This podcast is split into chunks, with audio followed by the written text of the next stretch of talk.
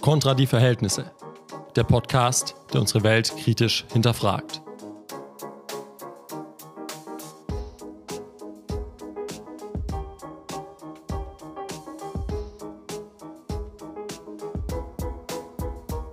Ja, hi zusammen. Nach langer Pause geht es heute endlich wieder los mit unserem Podcast. Neben mir oder mir gegenüber, hier sitzt schon wieder der Max. Äh, Freue mich, dich zu sehen, Max. Ja, jetzt nicht mehr als Kontra-Chefredakteur, aber immer noch hier im Podcast mit dabei. Und äh, mein Gesprächspartner, wie immer hier in diesem Podcast, äh, ist der Luca Baumann, immer noch stellvertretender Landesvorsitzender der Jusos. Genau, das hat sich nicht geändert. Was sich geändert hat, aber sehr, sehr überraschend, ist das Thema, über das wir heute sprechen. Wir sprechen nicht über die Themen, über die wir beim letzten Mal gesprochen haben, also nicht über Arbeit oder über Klassen. Natürlich, ihr wisst es alle, wer es noch nicht gesehen, wer es noch nicht angehört hat, ne, oder wer jetzt heute die erste Folge von uns hört, hört da gerne mal rein, sondern wir unterhalten uns heute über Gaming. Sehr lebensnahes Thema. Wir haben mal gedacht, wir reden mal über was, wovon wir Ahnung haben. Äh, Max, was ist denn? Klar, äh, klar wir als Hardcore-Gamer. Genau, genau, wir als äh, Hardcore-Gamer. Was schwer ist denn, dafür bekannt. äh, Was ist denn, wenn wir, wenn wir schon sagen, wir haben davon Ahnung, was ist denn dein Lieblingsgame? Gibt's da eins? Es kommt drauf an, wie du jetzt an, an die Definition irgendwo rangehst äh, oder was du als, als Game bezeichnest. Also, wenn du so allgemein, was ich sehr nice finde, ist Poker zum Beispiel. Aber das ist ja sicherlich nicht das, was sich die meisten jetzt unter Gaming Das ist so ein vorstellen. klassisches Spiel, fast ein Brettspiel. ja, eigentlich. es ist halt schon ein klassisches Spiel, aber Kartenspiel. also wenn man von Gaming spricht, dann sind wir ja eigentlich hauptsächlich beim äh, PC. Also wenn dann schon PC, muss ich fairerweise sagen. Ich bin kein äh, Console-Gamer. Da gerade im Moment spiele ich sehr ganz Satisfactory. Wer es nicht kennt, ist ein tolles Spiel. Empfiehlt sich mal zu googeln. Keine Angst, wir machen hier, lustig. wir sind nicht gesponsert und machen keine Werbung für irgendwelche Games, sondern Was? Keine Also, Werbung. Keine Werbung, keine Werbung. Nee, über Werbung unterhalten wir uns äh, in einer anderen später, Podcast-Folge genau. genau. ähm, ja, ich muss, also ich, mir würde die Antwort jetzt nicht so schwer fallen. Also es gibt ein Game, das begleitet mich irgendwie jetzt seit, ja, seit über zehn Jahren. Also ich zeug's jetzt nicht mehr so viel, ne? Klar, also eigentlich gar nicht mehr, aber sagen immer noch äh, irgendwie im Kopf. Das ist nämlich Herr der Ringe Online. Äh, äh, ja, ähm, äh, MMO, weiß nicht, an die da draußen sozusagen ein Game, wo ich mit anderen Leuten online zusammenspiele, ein Rollenspiel. Und das habe ich jahrelang eigentlich auch, sag ich mal, sehr intensiv gezockt. Also sehr intensiv. Wir gehen jetzt nicht in die Details rein. Ähm, aber das ist so eigentlich so mein Lieblingsgame. Aber so wie du du hast ja auch schon von, von sozusagen von Poker ge gesprochen als normales Kartenspiel. Ich muss jetzt sagen, wenn, also da wäre jetzt Risiko mein Lieblingsspiel. Einfach weil, Mhm. ich weiß nicht, wie es bei dir ist, aber so Spiele mag man vielleicht gar nicht so sehr, weil man die jetzt jede Woche spielt, sondern also ich mag das Risiko einfach, weil ich da mega gute Erinnerungen habe und vor allem, weil auch mal so eine Runde drei Stunden gehen kann. Äh, Und dann erinnert man sich mehr dran, wie wenn man im Poker irgendwie in der ersten Runde all in geht und gleich verloren, gleich verloren hat und dann schon wieder. Man, äh, sieht, äh, du bist richtiger Poker-Profi. Ja, ich bin- Immer also- direkt all in. doch, ich, ich poker sogar manchmal mit meinen Freunden, also oder äh, so, Ja. so ist es nicht, aber äh, ich war ich verstehe, was du meinst. ich war jetzt nicht derjenige, der immer gewonnen hat. Dafür habe ich einfach nicht das Pokerface.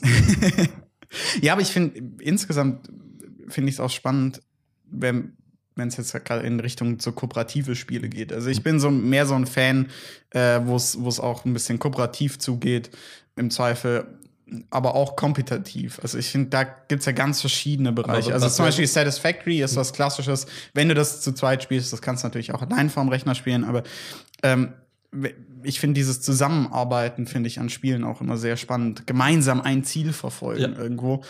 Ähm, wobei natürlich, weil ich es vorher nicht erwähnt habe, ich habe es ehrlich gesagt mir zwar hier aufgeschrieben, aber vergessen. Beat Saber ist auch ein absolut, einer meiner absoluten Favorites. Wer es nicht kennt, ist ein VR-Spiel, wobei man quasi auf verschiedene Musik äh, ja mit einer Art Lichtschwert äh, ähm, Objekte zerstört und quasi auf dem Beat das Ganze macht. Ist sehr lustig, auch sehr kompetitiv. Und Justin, der in der Tonregie sitzt, äh, macht mich da immer regelmäßig fertig. Ist trotzdem lustig. Deswegen magst du wahrscheinlich auch eher kooperative Spiele, weil ja, genau. kompetitiven Spielen immer nicht so. Äh, Genau, ich, ich bin nicht so eigentlich der absolute ist eigentlich, Loser. Eigentlich ist nur eine Vermeidungsstrategie. Genau, genau. Be bevor wir vielleicht ein bisschen dazu kommen, weil wir haben ja gerade schon ganz viel aufgezeichnet. Ein Spiel muss ich noch nennen, auch wenn es mich. Also alle Spiele, die ich nenne, die, die äh, stellen mich hier in ein schlechtes Licht. Aber ich habe mir als meine Lieblingsspiele noch aufgeschrieben, einmal Magic the Gathering, also sagen so ein äh, Kartenspiel. Auch deshalb, weil nicht weil ich das jetzt jede Woche spiele, sondern man kommt einmal im Jahr zusammen und kauft sich so, äh, spielt das dann einmal im Jahr über Weihnachten und ich habe noch Bierpong aufgeschrieben.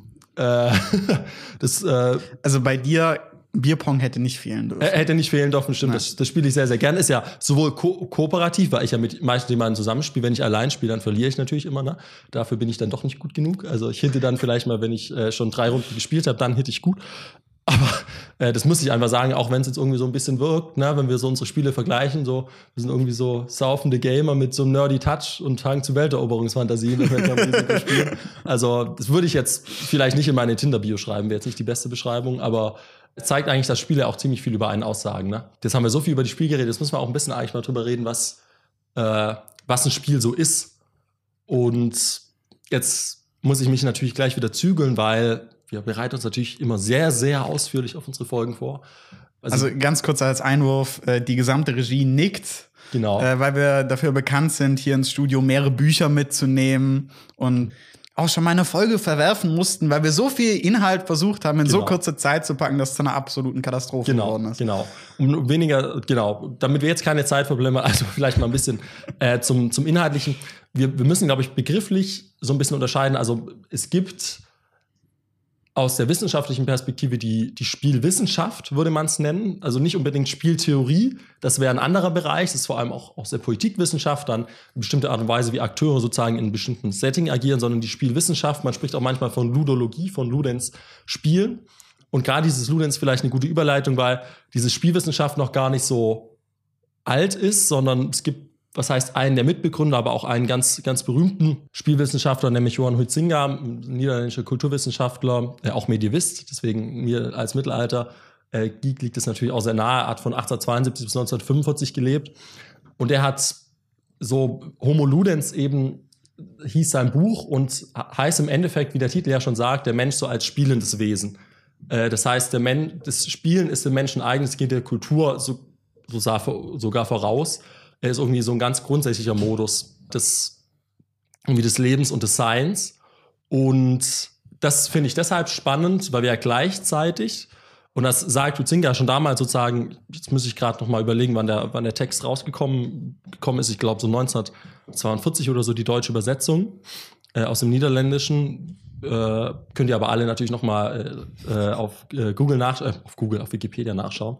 Ähm, du nutzt jetzt aber nicht ernsthaft Wikipedia als deine Quelle. Nein, nein, nein, nur jetzt für die, für die genaue Angabe für, die, für, das, äh, für das Jahr der Erscheinen. Das erscheint. Ich habe hier natürlich eine, äh, eine, das Jahr der der Ausgabe ähm, angegeben, das ich nicht gelesen habe und Gleichzeitig sagt er ja auch, dass, dass aber auch zum Beispiel auch Tiere spielen. Also äh, es gibt so Beispiele, dass irgendwie Delfine ihre, äh, weiß nicht Gott, ihre Luftblasen so, so machen. Es gibt andere Tiere, die, die einfach mal, also so Elefant, die in so, habe ich, hab ich auf BBC Earth gesehen, wo dann einfach so sozusagen wie so eine, äh, wie so eine Pfütze nutzt, um so rumzusliden. Also irgendwie Spielen ist jetzt auch nicht nur was Menschliches, sondern was ganz, ganz Grundsätzliches. Äh, bevor wir sozusagen genauer einsteigen, wie man ein Spiel in der Art und Weise, wie wir es jetzt gerade schon besprochen haben, auch bei unseren Lieblingsspielen definieren kann, glaube ich, zu sehen, dass die Theorie auch oft von einem sehr, sehr breiten Spielbegriff mal ausgeht oder mal so anfängt und das auch sogar für Tiere anwendet. Genau. Ja, also ich finde das, find das allgemein sehr spannend zu betrachten. Was, was ich oder was ich in der Recherche noch gestoßen bin, ist The Infinite Game oder zu Deutsch das unendliche Spiel. Das ist so ein bisschen eine Theorie, die im Prinzip zwei Arten des Spielens definiert. Einmal die endlichen Spiele, also das ist so der Klassiker, also das Schachspiel, ähm, Fußball, was wir jetzt zum Beispiel noch gar nicht genannt hatten, aber natürlich auch Sportspiele. Ja, wir, wir haben ja, ganz bewusst ganz keine, keine, äh, keine Sportarten hier genannt als unsere Lieblingsspiele. Ja, genau, äh. genau. Also das sagt auch was über uns aus. aus genau. Äh, nee, aber das definiert halt einmal äh, sehr klar ähm, diese endlichen Spiele als Spiele mit einer klaren Regel, mit einer Regelstruktur und einem klaren Ziel. Und das Ziel ist auch, das Spiel zu beenden. Also wie du ja vorhin gesagt hast, bei Poker All-In gehen, dann bist raus und dann ist das Spiel vorbei. Und im Gegensatz dazu äh, definiert das auch so ein bisschen den Ansatz, wie wir Menschen vielleicht auch damit besser umgehen können, ist ein unendliches Spiel. Einfach auch das menschliche Zusammenleben irgendwo als Spiel zu begreifen und gerade zum Beispiel auch Wirtschaft und Politik äh, als Handlungsfelder zu begreifen, in denen man auch spielt. Ähm, bewusst jetzt nicht in einem zynischen Art und Weise gemeint, also im Sinne von That's the game, mhm. sondern wirklich mit der Herangehensweise nicht nur an das nächste Ziel, an die nächste Wahl zu denken, sondern vielleicht auch tatsächlich darüber hinaus zu denken und wirklich halt in das Unendliche hineinzudenken. Und ich finde auch da ist der Spielbegriff durchaus sehr spannend. Das stimmt. Ich, also ich glaube einmal, ich, ich sage gleich was dazu, warum man vielleicht den Spielbegriff in all diesen Situationen anwenden kann und warum es, ich es ich glaube, es ist auch nie, also es ist eine grundsätzliche Perspektive, die man anwenden kann, aber ich glaube sozusagen nicht die Eigenschaft der Wirtschaft oder der Politik, sich selbst als, als Spiel zu begreifen. Ähm, aber man kann so analysieren, was, glaube ich, daran liegt. Also, wenn man sich so überlegt, als Spiele würden wir ja ganz bestimmte Sachen beschreiben, da kommen wir gleich dazu, weil ich finde, da gibt eben Huizinga eine sehr, sehr gute Definition oder eine Definition, die man, die man sehr, sehr gut anwenden kann. Ist es natürlich so, dass wenn wir einen Begriff auf alles am Ende anwenden können, der natürlich auch irgendwie seine, sein Potenzial so ein bisschen verliert. Aber wir können ihn auf Politik auch anwenden, weil es Gewinner und Verlierer gibt. In der Wirtschaft gibt es auch Gewinner und Verlierer. Es gibt bestimmte Regeln, nach denen was stattfindet. Das hat das Spiel eben auch. Aber ich glaube, der Unterschied vom sozusagen klassischen Spiel, ähm, wie wir sehen, äh, ist, dass beim normalen Spiel, also jetzt sozusagen, wenn wir Spiel definieren, so wie es auch Singer definiert, also auch Brettspiele, also das klassisch, was wir eben auch als Spiel bezeichnen, ist es einmal natürlich, das ist freies Handeln. Ich mache das Spiel für mich selbst, wegen dem Vergnügen auch. Ist auch deshalb, warum Tiere spielen. Also bei Tieren sagt man gerade, spielerisches Verhalten ist, wenn die was machen, was jetzt keinen Nutzen hat, sondern wenn man, wenn die was machen für sich selbst, irgendwie, wo man jetzt Vielleicht hat es einen biologischen oder evolutionären Nutzen, wie auch immer, man kann ihn sozusagen noch nicht wissenschaftlich beschreiben, aber geht davon erstmal auf, das ist ein sozusagen spielerisches Verhalten. Dann aber, glaube ich, auch, und das ist der zentrale Unterschied, dass Spiele schon außergewöhnlich sind. Also Spiele sind nicht das normale oder alltägliche Leben. Ne? Beim Schachspiel klar, dass, also wir äh, bewegen uns am Tag nicht auf 64 Feldern irgendwie fort, sondern es ist sowas Dazu habe ich nachher noch eine genau, Geschichte dazu mit den 64 Feldern. Mit den 64 Feldern kannst du nachher noch was dazu erzählen.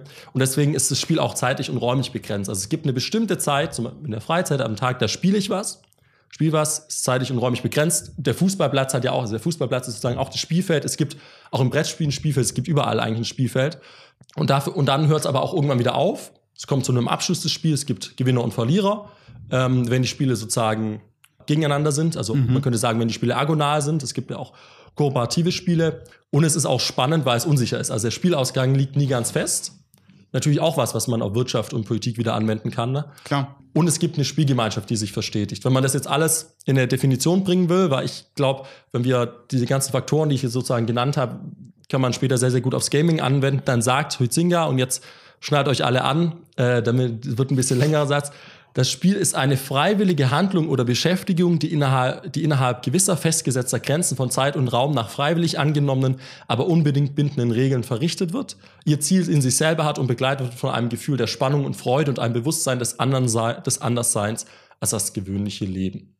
Lang, aber ich glaube, da steckt da also, steckt sehr viel drin. Da steckt sehr viel drin und vor also, allem kann man immer schauen, erfüllt ein Spiel das? Ich glaube, es gibt ja auch Spiele, die manche Sachen nicht erfüllen. Ja, und gerade zum Beispiel nach der Definition sind wir ganz klar zum Beispiel bei dem Thema Politik und Wirtschaft mhm. raus. Raus, genau. Also diese Definition ähm, passt dazu zum Beispiel überhaupt genau. nicht. Aber wenn wir bei dem klassischen Spielbegriff sind, ich glaube, da ist deine Definition genau. oder äh, die Definition, die du gerade gezeigt hast. Und darauf ist ja auch gemünzt. Darauf ist genau, sie gemünzt. Genau. Aber ich finde, das ist insgesamt spannend zu betrachten, welche Funktion mhm. diese Spielen im Allgemeinen für unsere Gesellschaft hat. Mhm. Ähm, zum einen natürlich die, die Spieldefinition, die du gerade aufgezeigt hast, einfach auch als ja, als, als Freizeitbeschäftigung, als Erholungsbeschäftigung mhm. ist auch eine sehr wichtige Funktion. Ich glaube, äh, kein Mensch kann durchgehend arbeiten. Dann mhm. gehen irgendwie alle äh, am Ende geistig total daran kaputt. Ja.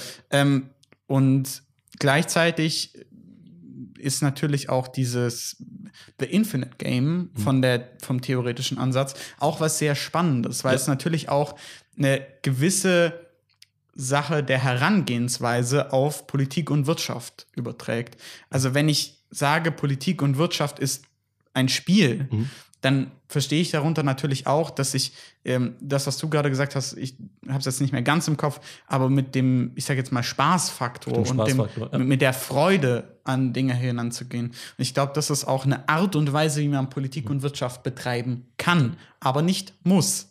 Und das finde ich ist das absolut Spannende. Das, das finde ich wirklich spannend, weil ich jetzt ich, ich hatte mir da oder jetzt gerade, als du das sozusagen mit den Infinite Games auch auch eingebracht hast, hatte ich eigentlich schon gedanklich eine Position jetzt ausgearbeitet, wo ich sage, ich finde das ganz, ganz schwierig anzuwenden, sozusagen auch aus, aus normativer Sicht. Kann ich gleich noch was dazu sagen, aber das finde ich spannend. Klar, das Spiel macht Spaß und wir wollen natürlich alle, dass wir in dem, was man macht oder in möglichst vielen Lebensbereichen Spaß hat.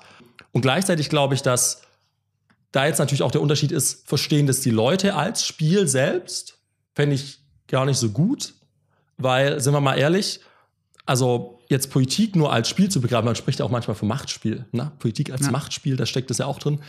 Fände ich deshalb problematisch, weil das Spiel auszeichnet, dass es eigentlich immer nur Konsequenzen, das sagt Tuizinga auch, immer nur Konsequenzen für die Zuschauer und für die Spieler hat, aber nie außerhalb dieser Situation. Aber das aber, ist, das ist, aber, aber das da würde ich dir wieder, aber würde ich dieser Definition ernstlich widersprechen. Ab, Weil guck dir zum Beispiel mal Sport an. Also guck dir mal zum Beispiel ein Sportspiel an, äh, wo jetzt hier äh, ob es jetzt die Nationalmannschaft oder ähm, auch nur der FC Bayern oder sonst wie ist, wie viel Geld und wie viel Konsequenzen an deren Spiel gesamtgesellschaftlich hängt, auch wirtschaftlich.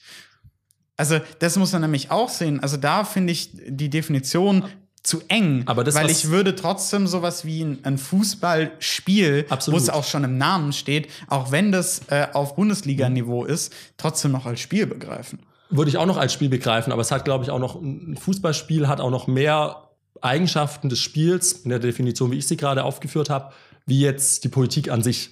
Ich glaube, das Spannende ist im Fußballspiel, dass diese Art und Weise, wie, das, wie wir sozusagen heute Fußball schauen, wie Fußball gespielt wird, auch was damit zu tun hat, wie sich Spiele über die Zeit entwickelt haben. Da kann ich vielleicht gleich mal was sagen, dann haben wir kurz die Spielgeschichte auch, auch einmal vielleicht ein bisschen abgerissen. Zum politischen Spiel aber glaube ich eben, dass das normale Spiel. Also sozusagen jetzt schon konsequent. Also ob ich Schach spiele, äh, ob ich gewinne oder verliere, ist innerhalb des Spiels, innerhalb der Logik des Spiels natürlich das mit, mit das Zentrale. Ich spiele nur, um zu gewinnen oder zu verlieren, aber ich spiele eigentlich nicht mit Konsequenzen. Das Problematische fand ich, das Politische als Spiel zu begreifen, weil natürlich damit, also mit politischer Entscheidung geht Politik ist unglaubliche Verantwortung. Mit politischen Entscheidungen geht auch sehr viel Verantwortung einher. Und das dann als Spiel zu begreifen nur, nur spielerisch, es geht irgendwie darum, wie gewinne ich, wie verliere ich. Das ist ja Sozusagen, das, was das ich meinte, wo, wo auch diese äh, Theoretiker, die dem mhm. irgendwo folgen, auch ganz klar sagen, das soll nicht, nicht in eine zynische genau, Herangehensweise genau, genau. des Spielens hin. Genau, und es sollte auch vor allem, glaube also, ich, deshalb wenig Selbstbeschreibung sein. Als, ich finde sozusagen als Fremdbeschreibung, genau, als wissenschaftliche genau. Perspektive, wie kann ich Politik analysieren und ich merke, es hat Spielelemente, es gibt gute Gewinner und schlechte Verlierer, es gibt äh, Falschspieler, äh, es gibt, oder eher Donald Trump, ich wollte jetzt in letzter Zeit durch Armin ja, okay. Laschet gar nicht mehr so viel kritisieren, stimmt, weil. Das stimmt, äh, das stimmt. Äh, das glaub, war unfair. Hat sich, nee, alles gut, alles gut. ähm, Hätte ich sogar, also zum früheren Zeitpunkt hätte ich ihn auch noch schlechten Verlierer genannt am Anfang. Ich glaube, dass er jetzt sozusagen, der, wenn man sich angeschaut hat, wie er die Macht in Deutschland übergeben wurde, sozusagen die Spielregeln des, politi des politischen Spiels und die Spielregeln ja. der Politik gut, sozusagen gut einge auch eingehalten wurden. Aber es gibt natürlich auch Falschspieler, Regelbrecher, Spielverderber, genau. gibt es auch als Bezeichnung, was, was, auch Politik was man ja daran kann. auch sieht. Also ähm, jetzt, wir hatten gerade den, den, äh, die, den Machtwechsel mhm. oder die Machtübergabe und äh, eines der grundlegenden Spielregeln der Politik, ähm, da sind wir wieder dabei, ist eben die friedliche. Und das muss man schon auch sagen. Äh, an der Stelle können wir echt froh darüber sein, dass wir das in Deutschland trotzdem das praktiziert bekommen und dass die CDU an der Stelle doch auch deutlich bessere Verliererinnen und Verlierer sind als wir es zum Beispiel von Donald Trump gesehen genau. haben. Wenn man das jetzt spielwissenschaftlich vielleicht formulieren will, könnte man sagen, dass schlechte Verlierer in Deutschland stärker sanktioniert werden. Also sozusagen schlechter ja. Verlierer zu sein, schlechter möglich ist. Ähm, aber ich glaube eben, dass es sozusagen als Beschreibung interessant ist, ohne gleichzeitig anzuerkennen, dass politisches, Politik und Wirtschaft natürlich an sich nicht wie ein Spiel funktionieren und auch nicht sich selbst wie ein Spiel aufbauen. Also es ist eine Analyseperspektive vielleicht, aber äh, jetzt nicht die primäre Art und Weise, wie das funktioniert. Um zu dem Fußball aber zurückzukommen, weil das, glaube ich, viel sagt über die Art und Weise, wie sich Spiele entwickelt haben. Also Fußball hat ja nicht angefangen und war ein Spiel, das Konsequenzen hatte in der Art und Weise, dass es ein Beruf war, Fußballspieler zu sein. Sondern es hat angefangen wie ein ganz normales Spiel. Und ich glaube, da zeigt sich eine wichtige Entwicklung, dass natürlich Spiele über die Zeit hinweg, wir hatten schon mal von Kommodifizierung sozusagen zur Ware werden, auch Berufe werden. Ne? So, das war früher nicht so. Das ist klar, Fuß, das betrifft auch die Spielindustrie, ne? Äh, ich verkaufe Spiele, also kann ich mit Spiel Geld machen, ist schon ein anderes Verhältnis zum Spiel, wie das erste Brettspiel der Welt ist eigentlich Senet, 3200 vor Christus äh, in Ägypten. Das heißt, das Spiel hat auch schon eine ganz schön lange Tradition und über die Zeit hinweg wird es natürlich immer, sagen wir, ök ökonomischer, was dann auch für die Politik Auswirkungen hat. Wenn ja, und, und du hast gerade schon angesprochen, die Game-Industrie genau. äh, ist mittlerweile auch eine, ein, ein, sehr entscheidender Wirtschaftsfaktor. Genau. Ich glaube, wir hatten es in der Vorbereitung davon, äh, die äh, Game-Strategie der, der damaligen Bundesregierung. Ich glaube, genau. dazu hattest da du auch noch mal was. Genau, beziehungsweise ich, ich fand überhaupt spannend ähm, und daran sieht man eben auch diese, dass Spiele immer mehr auch zu einem Wirtschaftsfaktor werden und im Gaming noch mal ein stärkerer Wirtschaftsfaktor ist, weil es einfach wir kann man auch, glaube ich, Thesen und Hypothesen darüber aufstellen, warum das so ist, dass in Gaming natürlich auch viel, viel mehr Geld drin steckt wie jetzt im klassischen Brettspiel. Ich habe mir jetzt die ja. Verkaufszahlen und die Umsatzzahlen sozusagen der normalen Spielindustrie nicht angesehen, aber äh, wenn man sich anschaut, momentan hat, so wie ich es gelesen habe, die Gaming-Industrie 8,5 Milliarden Euro Umsatz in Deutschland. Das ist enorm viel. Ich glaube, die, also die normale Spielindustrie kommt heutzutage sicher nicht mehr da dran. äh, aber weiß nicht, ob sie früher jemals das, das da macht dran mich als Ravensburger, als Ravensburger sehr genau, traurig. Ravensburger Spiel, also, das, ähm, obwohl da natürlich auch schon bei Ravensburger spannend finde, dass es sozusagen jetzt auch schon Brettspiele gibt, die natürlich mit dem Internet verbunden sind oder solche ja. digitalen Komponenten haben. Das heißt, auch da gibt es eine Fortentwicklung. Ähm, und es fand ich einfach spannend, so zu sehen, dass natürlich dann das Spiel politisch gefördert wird, aber nicht aus der Sicht heraus, okay, wir finden es toll, dass die Menschen spielen, weil es irgendwie eine Freizeitbeschäftigung ist, weil es den Leuten Spaß macht, sondern und weil, weil es auch dazu beiträgt, dass die Leute Erholung finden. Genau, das genau. kommt ja dazu. Genau, ne? also äh, der Huizinga hätte das die biologische Funktion des Spiels genannt. Also es ist eine, auch eine emotionale Entlastung. Ich bin in einer Situation, wo ich Entspannung habe und nicht in einer Situation, wo ich angespannt bin. Geht natürlich auch nur, wenn ich jetzt gerade hier irgendwie am Tisch sitzen kann und das Spiel spielen kann. Wenn ich jetzt draußen sitze irgendwie äh, und weiß, es kommt gleich der Tiger nebenan, könnte kommen, dann kann ich vielleicht nicht so entspannt äh, mein Spiel jetzt spielen. Aber es zeigt eben, dass wir auf, oder die Politik natürlich auf Games dann vor allem als Wirtschaftsfaktor blickt. Was irgendwie eine Reduzierung ist dessen, was mhm. Spiel ist, aber wo man auch gleichzeitig sagen könnte, dadurch, dass die Politik Wirtschaft äh, oder die Gaming-Industrie fördert, haben wir mehr Spiele, mehr verschiedene Spiele und so weiter. Also es hat natürlich auch so einen positiven Effekt, aber natürlich, es wird nicht drauf geblickt, wir wollen jetzt, dass unsere Kultur oder in unserer Gesellschaft mehr gespielt wird, weil wir das gut finden, sondern wir wollen was, es schafft Arbeitsplätze, es schafft Wirtschaft, ja, äh, es schafft Wirtschaftskraft. Also ich, ich glaube, von der, von der, das klingt jetzt ein bisschen, das soll nicht so despektiert klingen, von der Mainstream-Politik, sage ich jetzt mal so sicher, was mich sehr beunruhigt hat in, in, in der Recherche, ähm, dass die identitäre Bewegung mhm. äh, die Gaming-Kultur auch für sich erkannt hat, wie man natürlich auch überall es, also man kennt das, dass einfach auch extremistische Meinungen allgemein in die Kultur hineindrängen. Ja. Die beschreiben das dann zum Beispiel, haben eigene ähm, Spiele rausgebracht, ich glaube, es heißt Heimat Defender, wo man dann äh, gegen Jan Böhmermann spielt in, in so einer Art Jump and Run Style. Ähm, die beschreiben das Ganze dann gegen als Jan Böhmermann. Gegen Jan, also gegen das ZDF, gegen die. Äh, also es ist ein sehr absurdes Spiel. Ich sagen, ähm, ist Jan Böhmermann jetzt die große, die große Bedrohung? Ja, keine äh, Ahnung. Äh, Deutschlands. Fragt identitäre Bewegung. Äh, das ist offensichtlich deren Ansicht. Aber die bezeichnen das dann zum Beispiel als Metapolitik.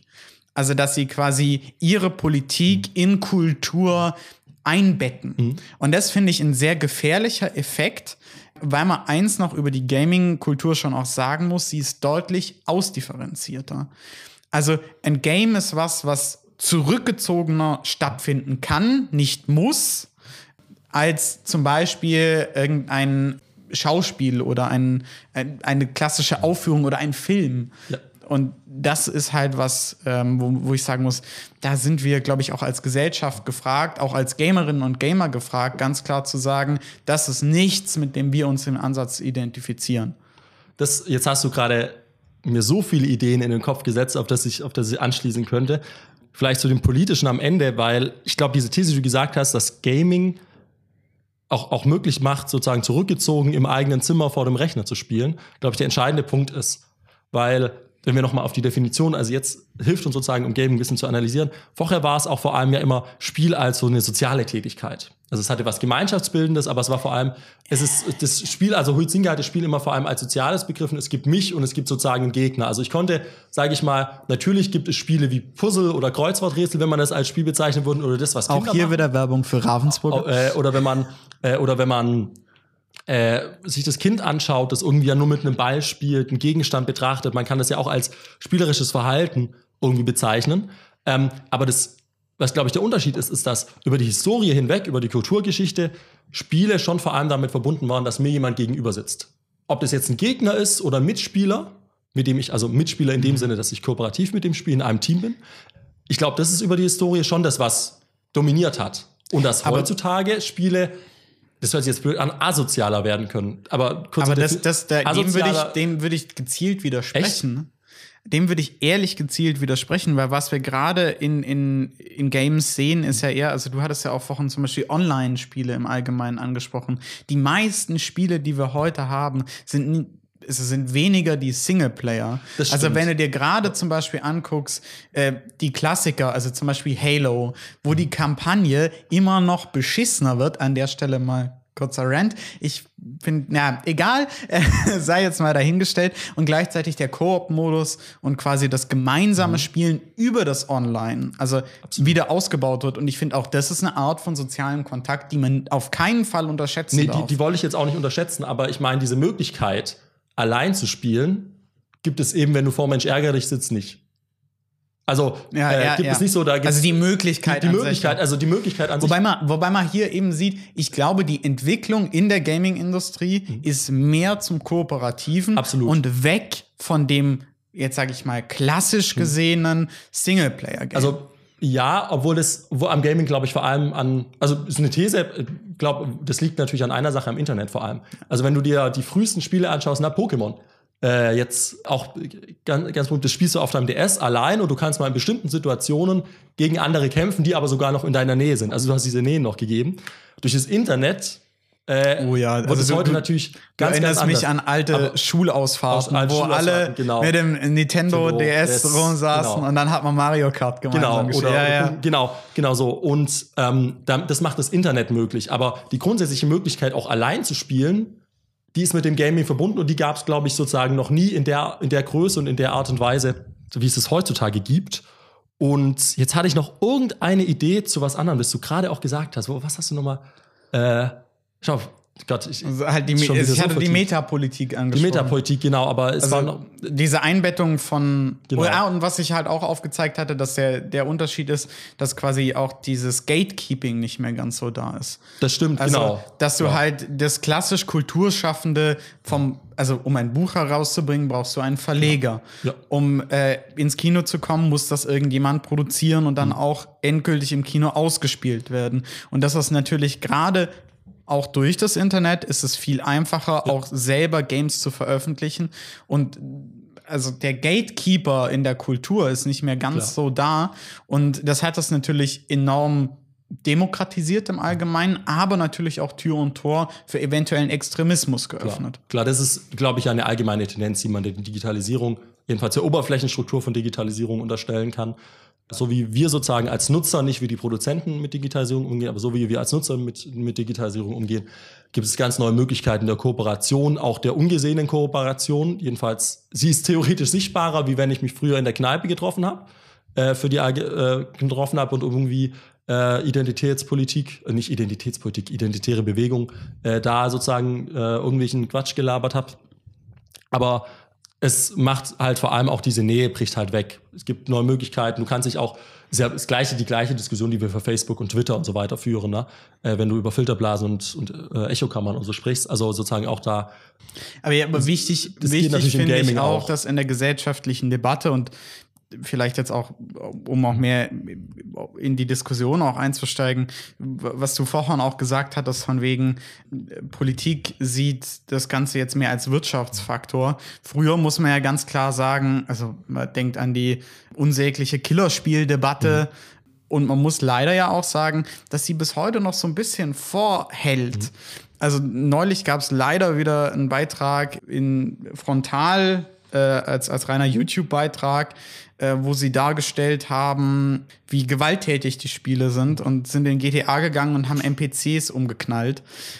ja, liebe Leute, also ich glaube, das Wichtige ist, dass wir wie mit jedem kulturellen Beitrag damit auch umgehen, gesamtgesellschaftlich. Und schon auch eine Debatte führen, auch eine kritische Debatte, weil es gibt sowas wie die identitäre Bewegung, die dort reindrängt. Aber gleichzeitig muss man auch sagen, deswegen ist nicht jeder Gamer böse oder jeder Gamer für das verantwortlich, was zum Beispiel die identitäre Nein. Bewegung als Teil irgendwo auch der äh, Gaming-Kultur macht. Nee, klar, und Gaming ist ja auch schon viel, viel stärker in der Mitte der Gesellschaft angekommen. Gerade auch durch Corona natürlich, Gaming, glaube ich, auch nochmal einen Schub erhalten hat, äh, ist es schon viel, viel mehr auch, auch angekommen. Deswegen gibt es diese Debatte nicht mehr so. Trotzdem, eine Sache, die ich dagegen halten will, aber das bezieht sich jetzt vielleicht allgemein eher auf die, die Gewaltdarstellung unserer modernen Kultur. Ich finde es manchmal unnötig, wie gewalttätig manche Sachen dargestellt sind. Sozusagen, wenn kein, ich will jetzt nicht didaktischer Zweck sagen, aber wenn unbedingt keine darstellerische oder künstlerische Intention dahinter steht. Also ich muss ihn, glaube ich, den Nationalsozialismus so brutal darstellen, wie er war, aber ich muss Game of Thrones sozusagen nicht eine Gewaltverherrlichung machen, die mir sowohl narrativ als auch sozusagen im Verhältnis auf Gewalt an sich nicht so viel bringt. Das führt uns jetzt ein bisschen weg, ja, aber ich glaube, ja, ja, also ich, äh, ich, glaube, aber das ist das, glaub, das, das, das, das Einzige, was man bei der Killerspieldebatte ja. noch sagen könnte, dass äh, es schon gewiss, nicht gewiss, es gibt gewisse Grenzen der Art und Weise, wie man vielleicht Sachen darstellen sollte. Nicht deshalb, weil die Sachen nicht so in Realität passieren, aber weil es grundsätzlich ein vielleicht falsches Verhältnis zu Gewalt und zu, äh, zur schlimmen Lebensrealität der letzten keine Ahnung, 2000 Jahre auch gibt äh, ja, von vielen Menschen. Wobei, also Aber das, das, prägt nicht das Verhalten von Spielern. Ich glaube, das ja, ist der entscheidende Man muss auch ganz klar sagen, äh, bloß weil irgendein Attentäter irgendwo mal gespielt hat, genau. das ist Unfug. Mittlerweile ja. spielt ein sehr, sehr großer Teil der Bevölkerung genau. Äh, auch klassisch Computerspiele. Und bloß weil ein, eine Person das zufälligerweise macht und danach total durchdreht, ja. äh, Amokläufer oder sonst was, heißt das nicht automatisch, dass Zitat äh, teilweise ja leider ähm, er im, äh, in äh, Shootern geübt hat zu zielen oder sowas. Und ich glaube, da muss man auch schon ganz klar sagen, diese Art und Weise, äh, Games zu verteufeln, ist total deplatziert. Vor allem, weil ja auch, äh, also ich würde ja auch nicht Bücher verbieten, nur weil jemand, der jetzt ein so Schlimmes ist, sozusagen ein äh, ein, Attentat verübt hat oder eine andere Gewalttat, nur weil der davor Hitlers Mein Kampf gelesen hat, das auch verboten ist in der kritischen Edition jetzt raus ist. So, also da würde ich Bücher auch nicht verbieten. Das ist fast ähnlich, weil natürlich dieses Buch, ich will es jetzt nicht mit Ballerspielen vergleichen, aber sozusagen auch natürlich ein bestimmtes Thema hat, so wie Ballerspielen ein bestimmtes Thema, aber es gibt ja auch divers, also mit äh, Pokémon oder viele andere Spiele, hier Animal Crossing auf dem, damals noch auf dem Nintendo, die haben ja jetzt also mit damit gar nichts am Wert. Also die Gaming-Welt ist ja auch unglaublich divers. Ja, aber, aber man muss natürlich auch sagen, wenn man sich insgesamt Gamification auch anschaut, ähm, ich hatte so ein Beispiel vorhin schon angeteasert mhm. zum Thema Schachbrett. das eigentlich ist nicht lustig, aber irgendwo schon. Es gibt den sogenannten äh, oder den Schachbrettmörder. Ähm, dessen könntest du bitte, ja, ich wollte gerade sagen, könntest du bitte dessen Namen einmal aussprechen hier in, jetzt? Danke, äh, dass ich jetzt tatsächlich den Namen ausspreche. Ich bitte alle, die des Russischen mächtig sind, äh, mir die um nachfolgende Aussprache zu entschuldigen. Äh, Alexander Yu Jurevich Pitushkin, ähm, der sich das Ziel gesetzt hat, 64 Felder und 64 Morde zu begehen und quasi nach jedem Mord ein weiteres Feld ausgekreuzt hat, äh, des Schachbretts. Daher kommt auch sein Name. Ursprünglich hat er die, diese diesen Plan entworfen mit einem seiner damaligen Freunde und einzigen Mitwisser. Und mit 18, als der Mitwisser dann gesagt hat, das könne er doch nicht tun, das sei doch nur ein Zitat Spiel gewesen oder ein Gedankenspiel gewesen, hat er ihn tatsächlich als ersten ermordet mit 18 und von dort äh, ging dann seine Karriere steil bergauf und Ziel des Ganzen war es auch, ja, ja, die, die das, also er hat dann eine Weile rumgemordet, das muss man also halt leider die, sagen. Also die Karriere ging steil bergauf. Also ja, also aus seiner Sicht, ich wollte da auch, ja, ich wollte da auch was rauf, raus. Ja, alles gut. Weil, weil seine Motivation, und da kommen wir nämlich ja. genau das, seine Motivation war es, berühmt zu werden, mhm. da damit. Seine Motivation war danach zu sagen, ich bin also wir sprechen mhm. ja heute über ihn und ja. das ist nämlich genau die Geschichte, auch diese, also zum einen aus seiner Sicht die Gamification, ähm, die damit reinzählt und natürlich im Umkehrschluss, dass solche Geschichten auch was sind, ähm, dass Games auch an der Stelle einen sehr komischen Stellenwert in unserer Gesellschaft haben. Das stimmt. Das Spiel da hat da sozusagen die können wir sagen, fast die gleiche Auswirkung gehabt, wie sozusagen, wenn man die Ballerspieldebatte jetzt sozusagen äh, als, als legitim, legitim ansehen würde. Obwohl ist, ist schon, schon sehr makaber. Ne? Du hast ja auch gerade, also. Äh, ja. Aber ich finde es ich find's spannend, weil das zeigt schon auch, welche, welche Wirkung Spiele auch auf die Realität entfalten können, obwohl genau, es dann natürlich genau. eine sehr spezielle ist. Also ich sag mal so, hätte er berühmt werden wollen, also, hätte er lieber mal, äh, hier, wie, wie hieß der, wurde doch letztens der, der neue Schachweltmeister, hat doch wieder der Karl Magnus, äh, wie hieß der genau? Also er ist jetzt wieder Schachweltmeister geworden. Wäre lieber, wär lieber der äh, Itch, also wie, wie, Wirst du mir nochmal den Namen aussprechen vielleicht? Alexander Jur Juretisch Pituschkin. Oh Gott, das okay, wird jedes also, Mal schlechter, wo ich es versuche. Hätte er lieber mal versucht, äh, Schachweltmeister zu werden. Ja, und das, aber ich finde, das auch zeigt, berühmt geworden. Das, aber das also, zeigt auch, dass solche verqueren Tendenzen mhm. unabhängig da davon sind, was für Spiele du spielst. Du kannst mit jedem Kultur Also der hat zum Beispiel mit, mit, mit, diesem Freund damals einfach intensiv Schach gespielt. Ja. Den er dann ermordet hat mit 18 finde das, also könnte jetzt, mir ist auch übrigens auch vorher eigentlich, wo ich vorher was sagen wollte, weil du es schon vom Schach hattest und man ja. zum Leben inhalt machen, da wollte ich gerade, ich hatte im Vorlauf auf die Schachnovelle von, äh, von, von Stefan Zweig gelesen, sozusagen, äh, kann ich auch nur wärmstens empfehlen, äh, aber da wird sozusagen, haben wir eine ganz ähnliche, nicht eine ganz ähnliche, bringt niemand jemand um, aber da muss jemand Schach spielen, sozusagen von der anderen Seite, weil er eingesperrt ist monatelang bei den Nazis und nichts findet, außer ein Schachbuch, in dem 100 die 100 berühmtesten Schachspiele drin sind und er die dann auswendig lernt und dann den Schachweltmeister damit schlägt, sozusagen. Was auch wieder zeigt, Schach da, die Schachweltmeister als Profession und deswegen hätte er da auch berühmt werden, werden können. Das zeigt aber auch nochmal, glaube ich, dass insgesamt mit Spielen auch Sozialpositionen heutzutage einhergehen, gerade weil es ja. äh, weil es sozusagen auch Professionen jetzt sind. Der Fußballspieler hat eine ganz große Bedeutung, sowohl allgemein als auch in äh, momentan Impfdebatten zum Beispiel.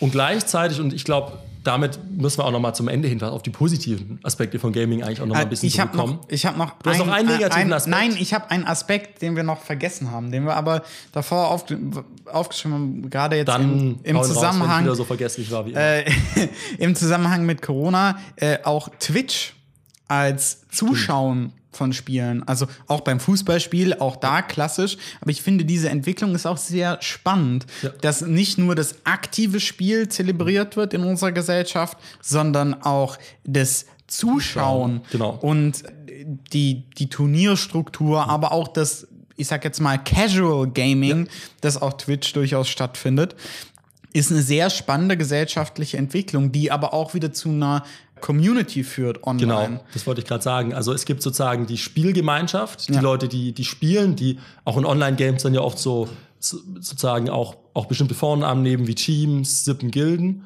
und gleichzeitig aber auch dann die Communities, die es bilden, sind gleich wie Fangemeinden von, von Fußballvereinen so. Und ich glaube, was man da halt sehen muss, ist, dass sozusagen Games die gleiche, also ich unterscheide immer, ich versuche immer von Games und von Spielen zu sprechen. Spiele meine ich sozusagen klassische, oder habe jetzt wahrscheinlich schon die ganze Zeit gemerkt, klassische Brettspiele, Games sozusagen im weitesten Sinne digitale Spiele, dass sie die gleiche Entwicklung vollziehen wie sozusagen andere Spielformen. Auch Schach gibt es auch Zuschauer, bei allen möglichen Sportarten gibt es Zuschauer. Das heißt, da ist sozusagen, äh, vollzieht das Gaming die, die gleiche Entwicklung sozusagen nur, dass der, und das ist ja auch eine politische Debatte um Gemeinnützigkeit von E-Sports, insgesamt Stand ja. von E-Sports, nur dass natürlich E-Sports oder Online-Spiele noch eine andere, eine, eine andere gesellschaftliche Bedeutung oder noch irgendwie man noch ein anderes Verhältnis dazu hat, weil oft ja sozusagen Zuschauen bei Spielen auch Zuschauen bei Sport ist.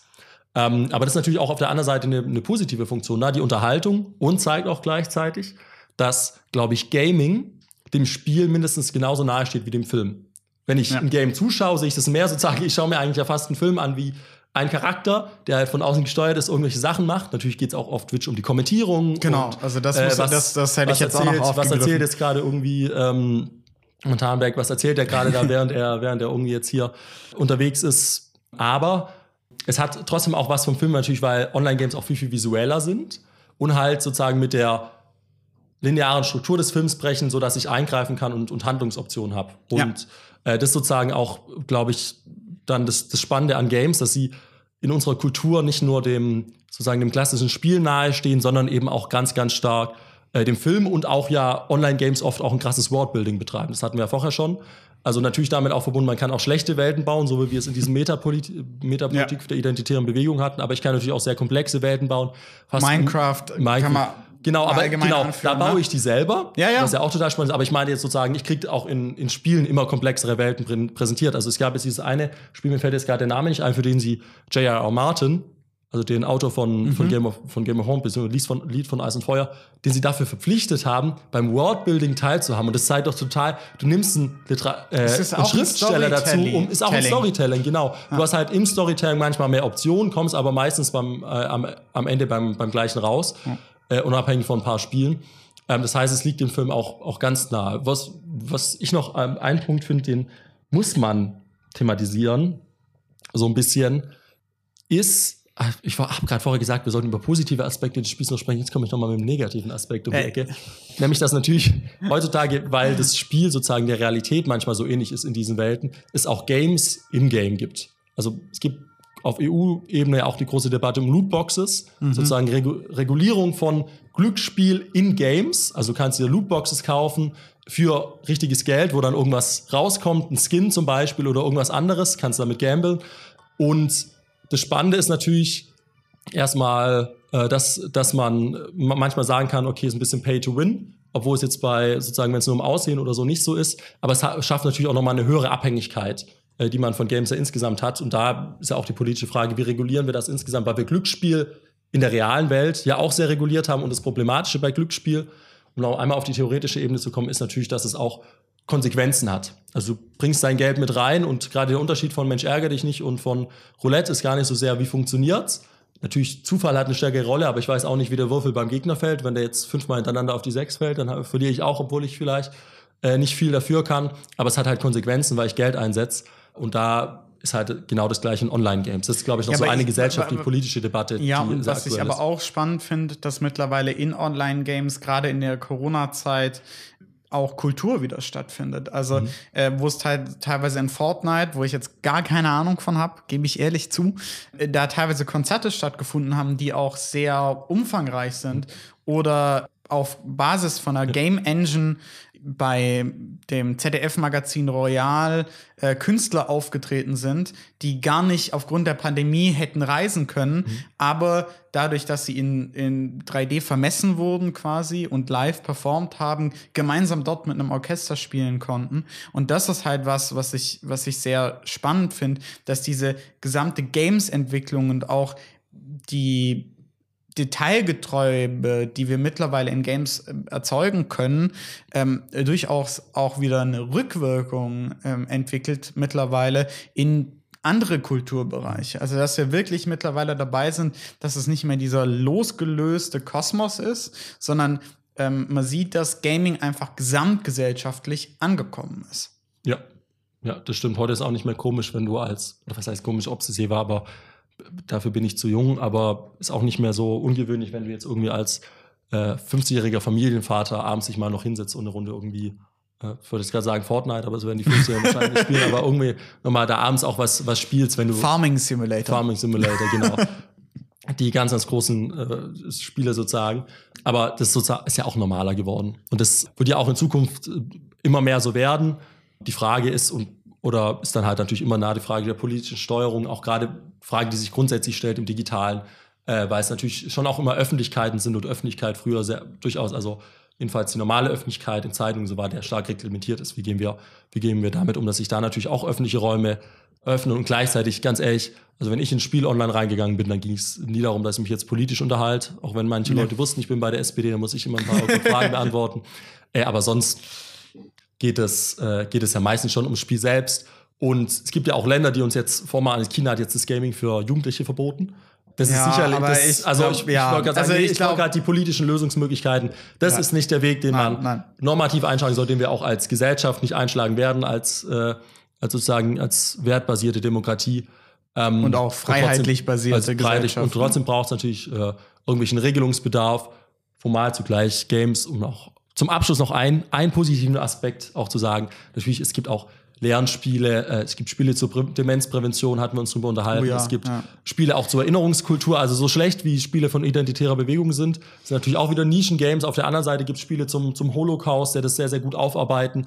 Auch Assassin's Creed hat einen historischen Hintergrund, oft Ja, investiert gut, wird, wo man aber- stark also diskutieren glaub- kann. Aber es glaub- hat auch, es hat, das Spiel hat auch immer, so wie es gesagt, das eine, kann auch positive kulturelle Funktionen haben. Und ich nehme wahrscheinlich aus dem Film, bei dem ich halb einschlaf, äh, weniger mit, wie wenn ich ein bisschen spiele, weil ich da auch viel konzentrierter sein muss, weil gleich um die Ecke kommt und ich verlieren kann. Äh, das kann ich beim Film nicht. Ich kann nur verlieren, wenn er schlecht ist. Damit sind wir Ja, wieder. wir- wir sind wieder wo ganz woanders. Ja, wir sind wieder am Anfang angekommen. Ja, wir sind am Wie- Anfang. Wie, Stimmt, kann man, stimmt. wie kann man Spiellogiken kann man auf alles anwenden? Na? Äh, Das, das sieht man schon. Und mal, ich glaube, man hat mal wieder gesehen, äh, wir machen viel mehr Recherche, als wir in der Zeit unterbringen. ich wollte gerade sagen, ich habe hier noch. Ich habe habe auch noch so vier viele Notizen, aber ich glaube, wir veröffentlichen das ja. Wenn ihr Kommentare habt, könnt ihr euch allgemein auch gern bei uns melden. Genau. Entweder per Instagram direkt an den Jusos BW-Account oder an uns jeweils uns privat. zwei. Wir antworten da gerne, weil wir finden diese Diskussion und auch die Recherche sehr spannend Genau. und haben in den 45 Minuten, die wir uns eigentlich immer einplanen, über die wir jetzt schon wieder drüber geschossen sind, nicht die Zeit, ganz alles zu besprechen. Wir hoffen trotzdem, es hat euch Spaß gemacht. Hier vom Team aus hoffen wir, dass diese erste Folge der neuen Staffel euch gefallen hat. gefallen hat. Und, wenn ihr noch Interesse habt, so wie es Max schon gesagt hat, tretet mit uns in Kontakt. Oder wir stellen euch auch die Literatur, mit der wir uns ein bisschen vorbereitet haben. Und ein paar Links stellen wir euch sozusagen auch immer in die Beschreibung rein. Lest da ein bisschen weiter und sagt uns, warum wir den oder die Theoretikerin oder die oder die Idee ganz falsch verstanden haben und im Holzpfad waren. Äh, soll ja eine produktive Debatte hier immer sein. Äh, wir sind ja auch nur ein bisschen verpeilte Studierende. Oder wie wir es zum Anfang gesagt haben, äh, saufende Gamer mit Nerdy Touch und Hang zu Welteroberungsfantasien. Und in dem Sinn, schreibt doch mal uns, was ihr für Gamer seid, äh, wie ihr euch beschreiben würdet. Und dann würde ich einfach sagen, bis zum nächsten gut. Mal. Wir, se wir hören uns. Wir sehen uns. Wir hören uns. Wir hören uns. Ja, Ciao. das ist ein Audioformat. Das war Contra die Verhältnisse. Redaktion und Moderation Luca Baumann und Maximilian Kremer. Tonregie Justin Baumann.